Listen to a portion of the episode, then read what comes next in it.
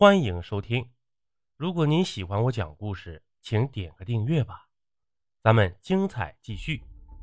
今天啊，咱们讲一个山村谜案的故事。这湘西南雪峰山余脉未尽，以致大山连绵，峰上有峰，岭上重岭。这平匪寨就坐落在岭上的山坳里，四面环山，环境恶劣。这近年来，大帮村村通工程，古老的山村发生了翻天覆地的变化，通电、通水、通路。这经过政府和村民的共同努力呀，一条弯弯曲曲的水泥村路通向山外，如同一条血管，如外界紧密相连，息息相关。我的老家就在平匪寨，自从我把父亲接到县城以后。就很少回乡下了，因为奶奶在几年前去世了。除了父亲外，在乡下我没有至亲的人了，因此每年仅在清明节或五爷和堂哥他们办喜事回乡下，且来去匆匆。这村里老房子越来越少，渐渐的被一栋栋两三层的新楼房所取代，仅剩下村西头的一间老屋，孤零零的杵在那儿。诉说着沧海桑田。这房子当初是村里地主恶霸唐某天的，原是两进前后院的大院子，两边各六间厢房。这唐某天住后院的正房，中间是甬道，直通后院西厢房毗邻的柴房。这解放前，一场大火烧毁了东边前院三间厢房，这火烧的怪兮兮的，十分蹊跷。这唐某天怪罪于村民，咬牙切齿，寻求报复。这到了文革期间，多半被强拆，仅剩下西边后院两间厢房和那间柴房。地主恶霸唐某天坏事做尽，血债累累，在文革时呢被批斗致死，得到应有的下场。他的儿子唐耀祖不到六十，得了不治之症，死翘翘了。这孙子唐世远在省城工作，在那儿成了家。自从他父亲死后，几乎没回过村儿成了地地道道的城里人。这唐世远啊，曾想把仅存的两间厢房和那个柴房卖掉，可再便宜也没人买啊，就杵在那儿任凭日晒雨淋。这久而久之，两间厢房啊，完全塌了，残垣断壁，瓦砾遍地。芳草萋萋，好不萧条。房子啊不是没人买，是没人敢买。听说房里闹鬼，有人亲眼所见，说的神乎其神，让人不寒而栗。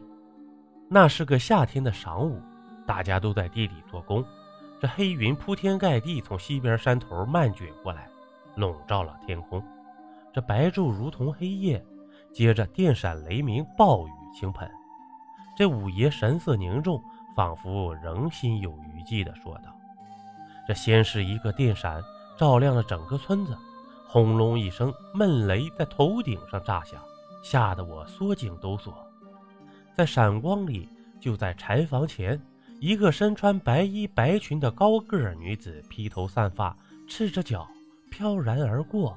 我看得清清楚楚，就是肖薇的妹妹紫玉。”这半夜里呀，常听到女人轻声抽泣。这柴房呢，成了凶宅。我们小孩不用说晚上了，就是大白天不敢一个人待在村里，更不用说接近那老屋了。我每次经过老屋时，诚惶诚恐，匆匆而过。这蔷薇是我的奶奶，奶奶说啊，她的妹妹紫玉在解放前的一个晚上就不见了。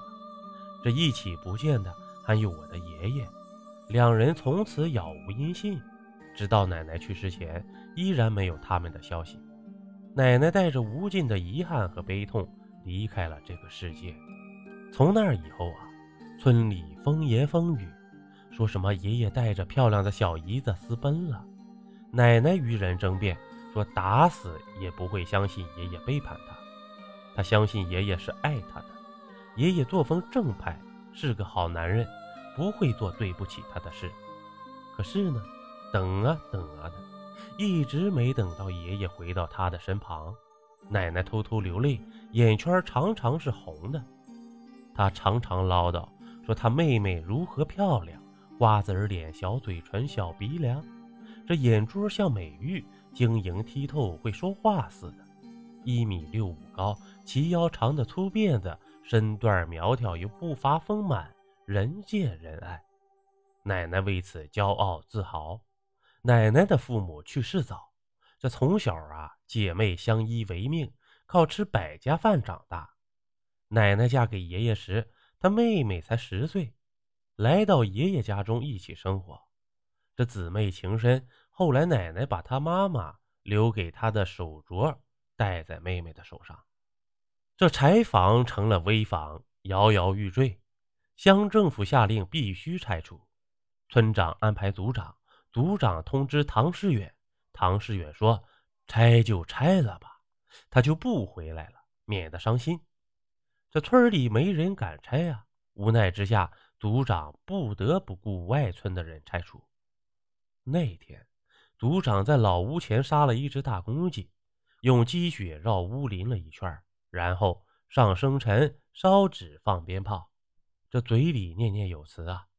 请各方孤魂野鬼带上银钱儿，离开此地，去别处快活吧。我每年的今天给你们烧钱上供，请你们千万不要缠着我。最后呢，恭恭敬敬鞠了三躬。这拆房时，一根朽烂的领条突然折了，掉下来砸在一个外村人的腿上，流了不少血。这村长当场吓得吐血，以为鬼来了。跪在地上磕头，头如捣蒜。这有人发现啊，在灶台后面的土是松的，拿锄一刨，竟然是个废弃的地窖。这继续下挖，挖到两米多深，挖出两个坛子，挺沉。这刨到地面啊，大伙儿一阵惊喜，以为刨到了宝贝了，急不可待地打开其中一坛。我的天，是满满一坛子袁大头啊！大伙愣了一会儿，紧接着哄抢了。你一把，他一捧，一抢而光。只有五爷阴着脸，瞅着无动于衷。这打开另一坛呢，大伙围了进来，做好抢的准备。这个坛子比先前那个大，往里一瞅，没有袁大头，而是泥状的东西。正当人们纳闷时，冒出一缕青烟，须臾爬出一条镐把粗的蛇来。滋的溜走了，这活见鬼！大伙吓得哭爹喊娘的，连忙散开。有胆大的人好奇，把坛子扣过来，倒出一堆白骨，是人的骨头。除了头、身体和四肢的骨头外，还有一条长长的粗辫子，一根腕骨上套着一只手镯。五爷见状，疯了似的扑上前来，哀嚎道。这是紫玉，紫玉啊！你怎么在这儿？你死的好惨！是紫玉，他怎么可能在这儿？不可能是他，他不是与大壮私奔了吗？这人们呢，议论纷纷，根本不相信五爷的话。住口！胡扯！这五爷愤然，大声斥责他们的污蔑好人。这旁人不服啊，说道。你凭啥说是紫玉？你看看那条粗辫子，还有那个手镯，除了紫玉，我们村里还有谁有？那手镯以前我见过，上面有一粒米大的伤口，不信拿过来瞅瞅。这五爷悲伤地解释道。人们半信半疑，可没人敢上前去取手镯。沉默了一会儿，五爷毫不犹豫地把手镯从骨头上慢慢取下来，擦拭干净。果然有一米粒儿大的伤口，他怎么在这儿？这时大家完全相信了，惊愕不已，但疑云仍笼罩在人们的心头。五爷老泪纵横，小心翼翼地把骨头按顺序先脚后头重新装入坛子。这骨头不是一个整体呀，多处有被砍断，头骨后脑勺开裂且凹下去，可想而知。当时受到猛烈撞击致死。这装好封盖，然后用尽全身力气把坛子搬到自家屋后，上生辰、烧纸、放鞭炮，虔诚三鞠躬，然后呢，把坛子埋在了地下。两天以后，我接到五爷的电话，正忙于上班呢。我说等下班后再打过去。这五爷生气地说：“耽搁不了你几分钟，你赶紧回来一趟，有重要的事情。”说完呢，就挂了。我从没见过五爷生过气，感到事态严重，中午请假驱车回乡下了。五爷对我有救命之恩，我非常的敬重他。在我十二岁那年，顽皮的我偷偷下塘洗澡，差点被淹死。这五爷在附近锄地，听到呼救声，衣服都没脱，跳进塘里把我救起。这在我参加工作后，每年要给五爷拜年，带些礼物，给点钱，以表我的心意。这五爷每次拒绝，说来看他就行了，不用带什么。在我的一再坚持下。他只得勉强收下。这五爷呀，是个不愿欠人情的人。来到五爷家，这五爷迎了出来，阴郁着脸，一见我就叹气，说道：“我找到你姨奶奶了，她死得太惨了。”说完呢，抹了一把眼泪。找到她了，在哪儿？我惊讶万分，以为自己听错了。在唐某天柴房的地窖。五爷哽咽地说道。大前天拆房子挖出来的，哎，后悔死了。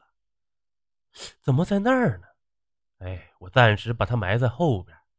五爷带我来到屋后，指着一处新翻过的土说：“而后进屋，从柜里摸出一个手镯，交到我手上，说道：‘这是从你姨奶奶手上取下来的，你保管好。’从死人手上取下来的东西拿在手上，心里既膈应又害怕。”像烫手的山芋，还是找个地方重新安葬他，让他入土吧。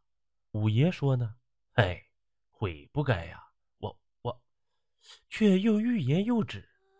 五爷，有什么就说吧。没，没什么。五爷闪烁其词，经过与父亲商量，姨奶的墓地选在奶奶的墓旁。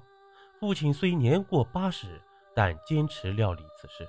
请人帮忙挖墓穴、买棺材，五爷主动帮忙，忙前忙后。这第三天呢，五爷打电话给我，先告诉我安葬的准备情况，而后犹豫了很久，说：“你今天能回来一趟吗？我有话对你说。”好吧，中午我就回来。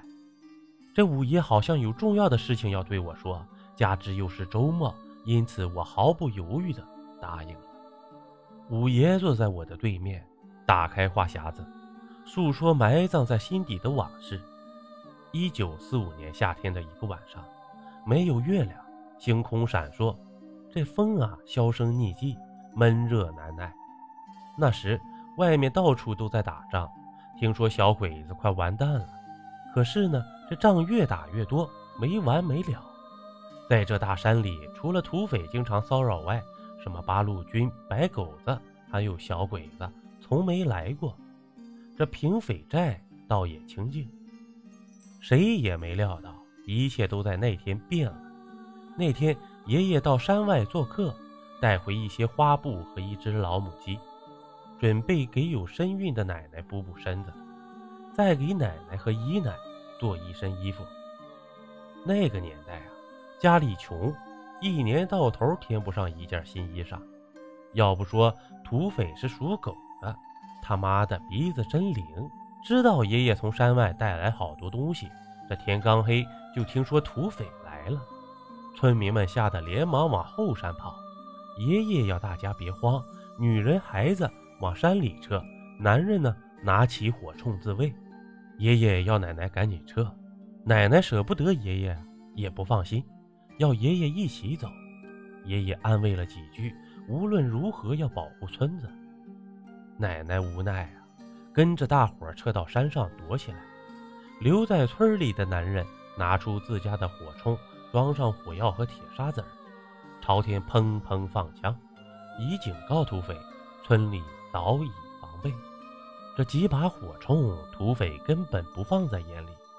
二十几个土匪高举火把。叫嚣着把村子围起来，一看形势不妙啊，好汉不吃眼前亏，爷爷带着男人们也撤出村子了。这半道上遇到奶奶，火急火燎地往回跑。蔷薇，你这是干嘛？不要命了？爷爷生气地问道。奶奶哭丧着脸说：“我的娘哎，子玉没逃出来，还在村里呢。你回山上，我去找。”这爷爷扛着火铳转身跑回村里。这时啊，土匪头子梅仔骑着高头大马，趾高气扬地说：“弟兄们，进村干活！”这土匪蜂拥而上，冲进村里，砸门破户，挨家挨户抢东西，弄得是鸡飞狗跳。